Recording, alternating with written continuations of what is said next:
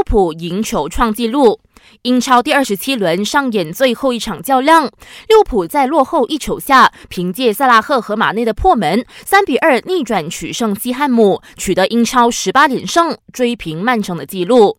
此役过后，利物浦以二十二分的优势继续领跑积分榜，而西汉姆深深被打入了降级区。伊瓜因强势回归了。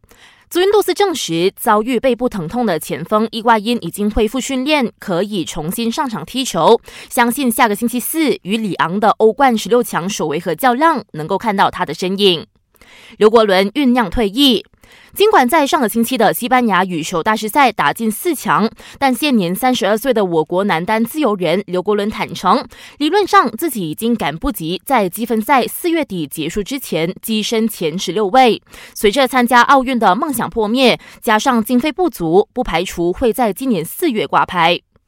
东南亚杯壁球锦标赛完美落幕，大马队在混合团体赛卫冕冠军，加上李永毅和艾拉阿兹曼在个人赛称王封后，大马小将以三金二银的佳绩收官。